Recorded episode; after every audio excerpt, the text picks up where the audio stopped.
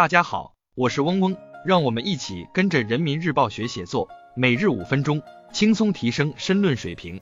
今天我们精读的题目是像保护大熊猫一样保护耕地，来源于人民日报二零二三年七月十一号第五版的人民时评部分，作者是常青。文章的主题是耕地保护和粮食安全。以下是文章主体部分，让我们一起来学习。严守耕地红线，要统筹好发展与保护的关系。做到稳总量、优布局、管用途、严追责。耕地是粮食生产的命根子。不久前，公安部公布六起非法占用耕地犯罪典型案例，依法严厉打击非法占用耕地犯罪活动。农业农村部、自然资源部联合通报五起大棚房问题典型案例，及时纠正制止，严肃查处各种违法违规占用耕地建设非农设施的行为。各地区各部门充分认识耕地保护的极端重要性。采取长牙齿的硬措施保护耕地，零容忍管住新增问题，把坚持最严格的耕地保护制度落到实处，全方位夯实粮食安全根基。习近平总书记强调，耕地是我国最为宝贵的资源，保护耕地要像保护文物那样来做，甚至要像保护大熊猫那样来做。党的十八大以来，我国坚持以最严格的制度、最严密的法治，管好用好每一寸土地。强化耕地数量保护和质量提升，从遏制耕地非农化、非粮化，到规范完善耕地占补平衡，再到全面落实党政同责，在各方的共同努力下，守住了十八亿亩耕地红线，耕地持续快速减少的势头得到了初步遏制，全国耕地面积连续两年实现净增加。保障粮食安全是一个永恒的课题，任何时候都不能放松。我国已占世界百分之九的耕地。养活了世界近五分之一的人口，从当年四亿人吃不饱到今天十四亿多人吃得好，有力回答了谁来养活中国的问题。然而，我国人多地少的基本国情没有改变，一些地方节约用地意识还不够强，违法违规占地以及耕地非农化、非粮化现象时有发生，冲击耕地保护红线的各类因素复杂交织，耕地保护任务仍然艰巨。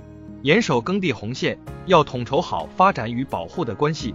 做到稳总量、优布局、管用途、严追责，推进耕地数量、质量、生态三位一体保护。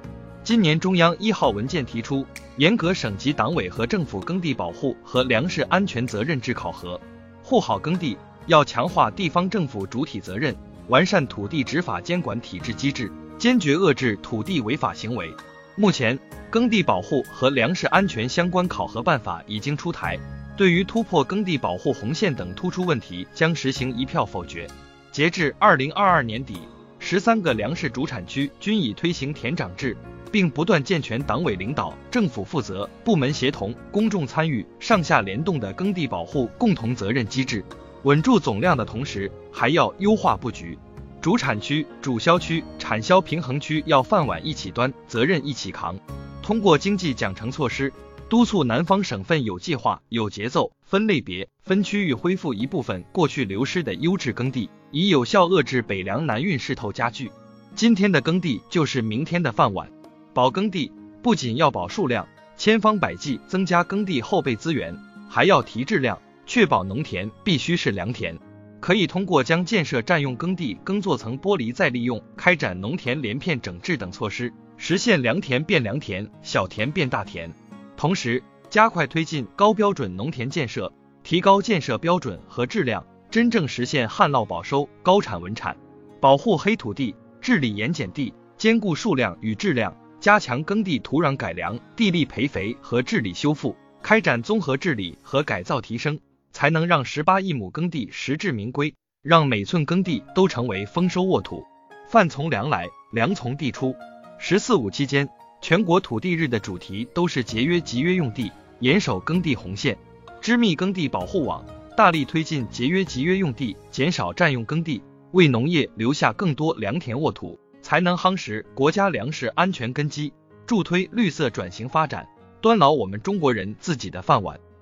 今天我们的精读就到这里结束了，十分感谢大家的收听。